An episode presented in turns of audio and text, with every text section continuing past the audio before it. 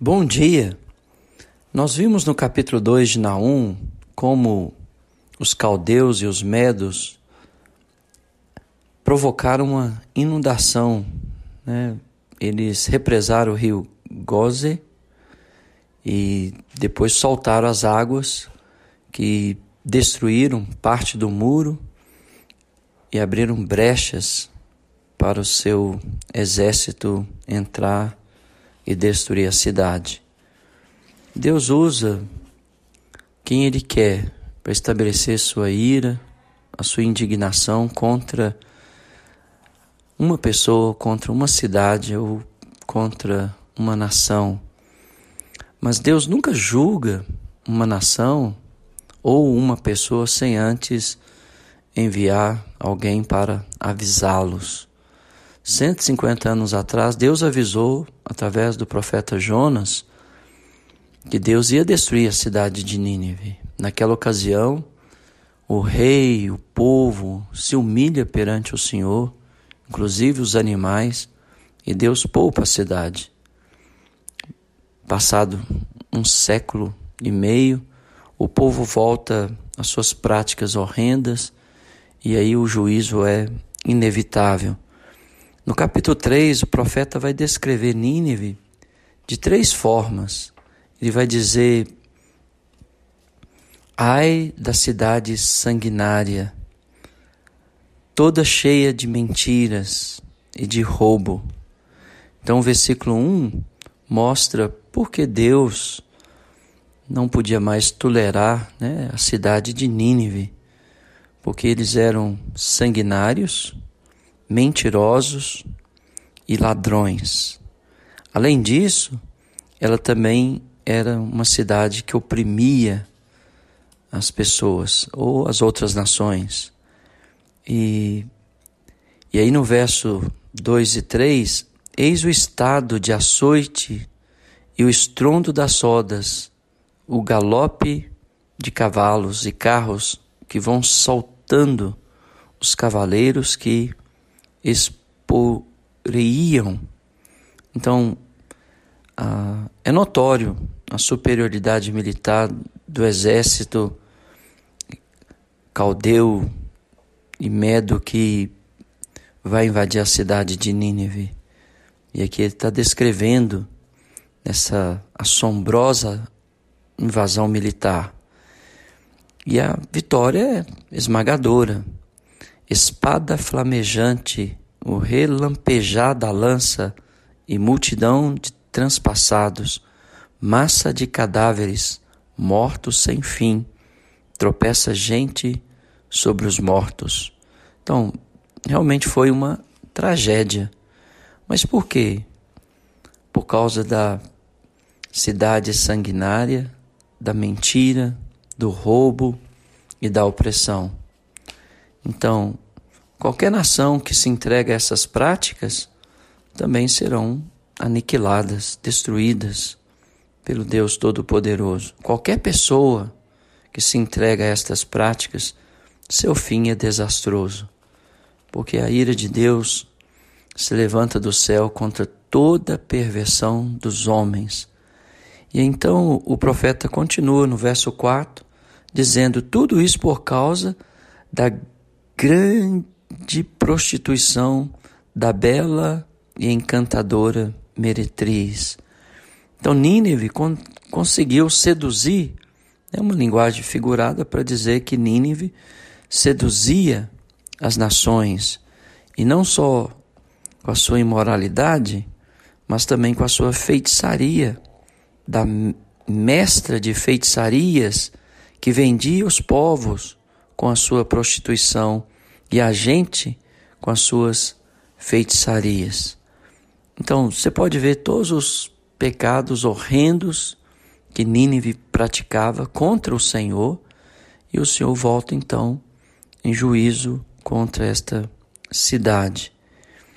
No verso 5 ele continua: Eis que eu estou contra ti, diz o Senhor dos Exércitos. A humilhação pública de Nínive é descrita no restante desse versículo: Levantarei as abas da tua saia sobre o teu rosto e mostrarei as nações a tua nudez e os reinos a tua vergonha. Né? No Oriente, esse é um gesto vergonhoso contra uma mulher, levantando seu vestido, mostrando a sua nudez, e a vergonha de Nínive se tornará tão pública quanto a sua glória eh, do passado, né? Ela foi linda, encantadora, mas se prostituiu, tornou-se uma vergonha por causa da sua ganância, por causa das suas mentiras, das suas feitiçarias, do seu roubo, das suas mãos sujas de sangue. E ele continua no verso 6: Lançarei sobre ti imundícias, tratar-te-ei com desprezo e te porei por espetáculo. Há de ser que todos os que te virem fugirão de ti e dirão: Nínive está destruída. Quem terá compaixão dela? De onde buscarei os que te consolem? Então, a ruína é completa, né? E aí, a, o profeta vai dar exemplos de outras cidades que foram destruídas completamente por causa dos seus mesmos erros, por causa da violência. Deus odeia a violência, Deus odeia o homem violento, Deus odeia a mentira, Deus odeia a feitiçaria, Deus odeia a imoralidade, Deus odeia o pecado. Ele ama o pecador e dá oportunidade a todos nós de nos arrependermos, de convertermos de deixarmos os nossos maus caminhos, as nossas más obras e voltarmos para Ele. Então ele vai falar aqui nos versos 8 a 10 de cidades que foram destruídas, ah, apesar de serem fortes, belas e ricas, né? E ele diz então: És melhor do que Noamon, que estava situado entre o Nilo e seus canais, cercada de água, tendo por baluarte o mar, e ainda o mar por muralha? Etiópia e Egito eram a sua força, e esta sem limite. Pute e Líbia, o seu socorro. Todavia ela foi levada ao exílio, foi para o cativeiro. Também os seus filhos foram despedaçados nas esquinas de todas as ruas. Sobre os seus nobres lançaram sorte, e todos os seus grandes foram presos com grilhões. Então, Noamon, conhecida como Tebas, era uma fortaleza, e mesmo assim ela caiu nas mãos dos caldeus. Amon era o nome da divindade pagã adorada em Tebas, a quem a cidade fora dedicada e a quem a cidade adorava. Essa cidade foi a mais famosa do Egito entre os anos 1580 a 1205 a.C. Era adornada de magnificentes monumentos. Até hoje os arqueólogos ficam admirados com suas ruínas. Tebas era o centro de um grande império. E aí vai falar das suas defesas, né? Primeiro, Tebas foi destruída apesar de suas defesas hídricas e naturais. As muralhas que protegiam a cidade eram indevassáveis. A privilegiada localização geográfica de Tebas fazia dela uma fortaleza inexpugnável. Mesmo assim, ela caiu. Tebas era a capital egípcia, estava situada a 220 quilômetros ao norte da primeira catarata do Nilo e de 700 quilômetros de Mênfis. Tebas foi capturada por Assurbanipal em 663 a.C. E segundo, Tebas foi destruída apesar de suas alianças políticas e militares. Eles fizeram aliança com o Egito e a Etiópia. Essas eram suas forças. Tinham também acordo de cooperação com Put e a Líbia. Via nestes o seu socorro. Não obstante essas alianças políticas, Tebas foi destruídas. Tinha uma proteção natural, mas foi destruída. Tinha a sua força nas alianças políticas, foi destruída. E Tebas foi arrasada impiedosamente, levada para o exílio, seus filhos despedaçados nas esquinas de todas as ruas, seus nobres foram sorteados como um produto a ser comercializado. Seus grandes foram presos em grilhões e levados embora como escravos. Diante de tais afirmações, Nínive era vulnerável e ela foi exposta claramente. Olha o verso 11: Também tu, Nínive, será embriagada e te esconderás, também procurarás refúgio contra o inimigo. Todas as suas fortalezas são como figueiras com figos temporãos. Se os sacodem, cai na boca dos que há de comer. Eis que as suas tropas no meio de ti são como mulheres às portas do teu país, estão abertas de par em par aos teus inimigos. O fogo consome teus ferrolhos. Os preparativos para a resistência à invasão de Nínive são completamente inúteis. Olha o que diz o verso 14: Tira a água para o tempo do cerco, fortifica as tuas fortalezas, entra no barco e pisa, entra no barro e pisa a massa, toma a forma para os ladrilhos. Apesar de todo o esforço né, de Nínive para se manter, a invasão seria real e toda toda dedicação para proteger a cidade seria inútil. Por quê? Porque o Senhor estava contra a uma cidade sanguinária, mentirosa, violenta, opressora, corrupta. Você acha que Deus está a favor de um povo mentiroso? De um povo corrupto? De um povo violento? Não, não está. Portanto, oremos para que a nossa nação deixe né, o sangue que está nas suas mãos, a corrupção que está em todos os setores da sociedade,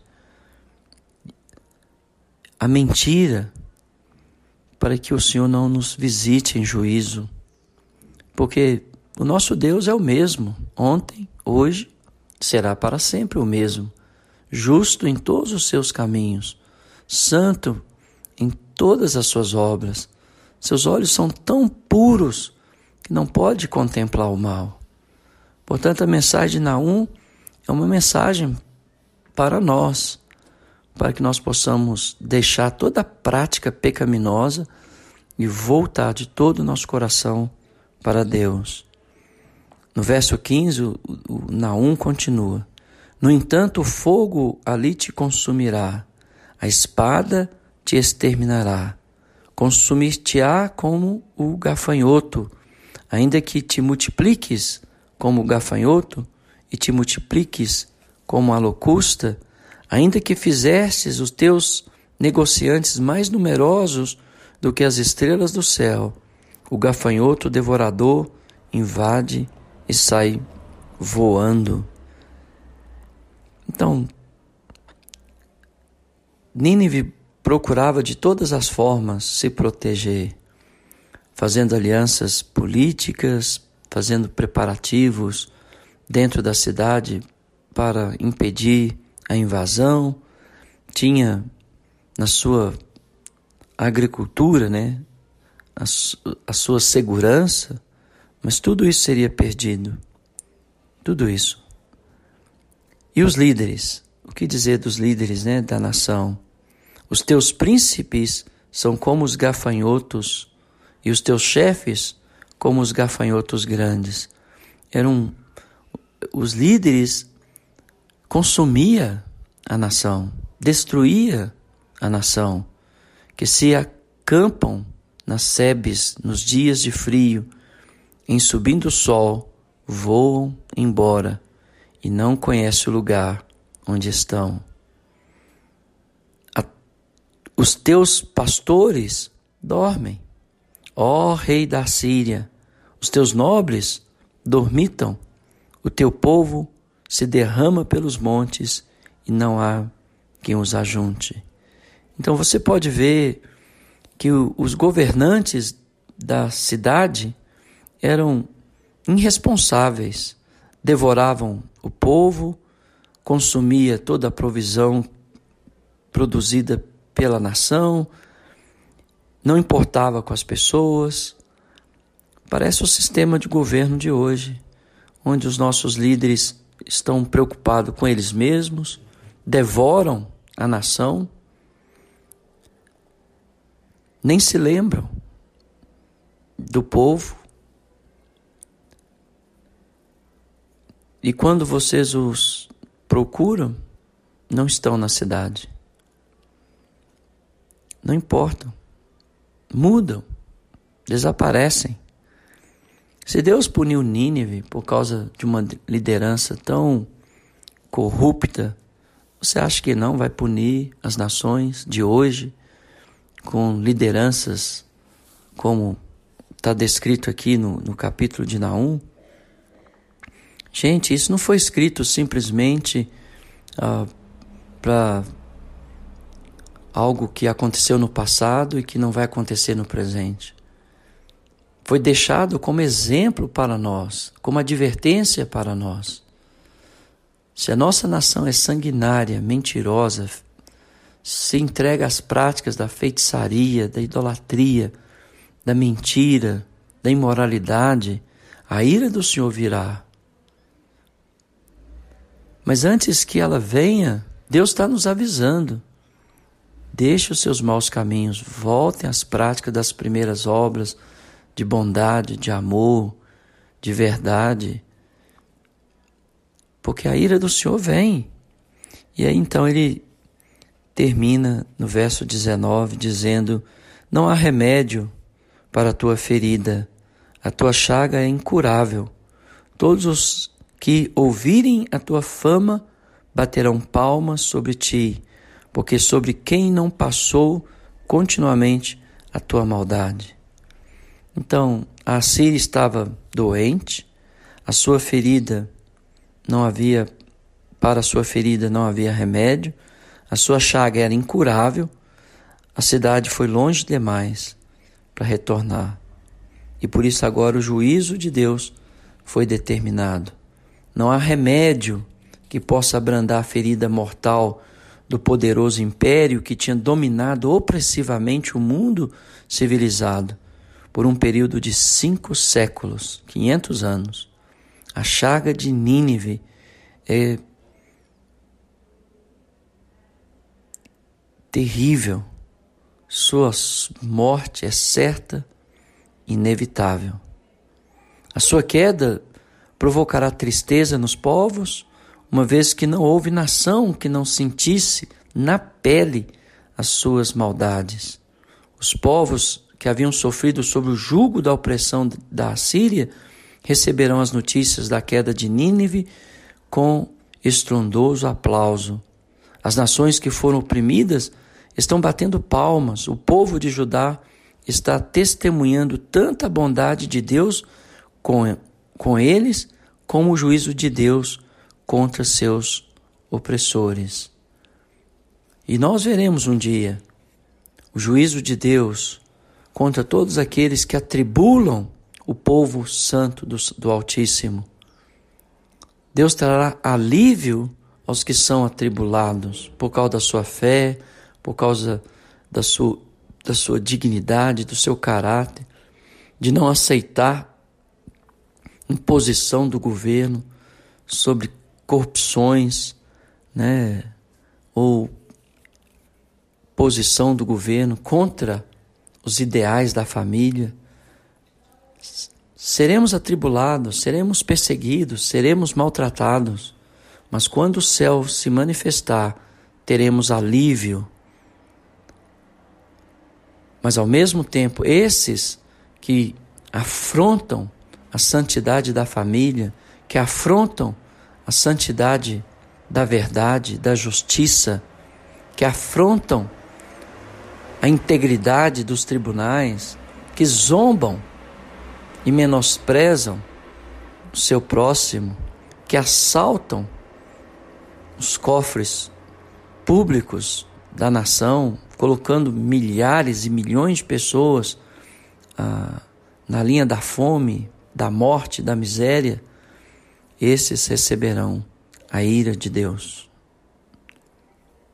Você crendo ou não, Deus trará alívio quando do céu seu Filho se manifestar para os que são atribulados por causa da sua fé, mas ira, indignação, juízo contra toda a perversão dos homens que detêm a verdade pela mentira.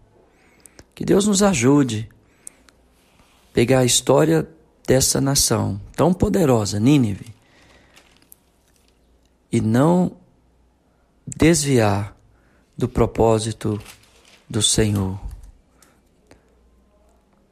para que nós não sejamos também envergonhados no dia da vinda de Cristo. Que Deus te abençoe.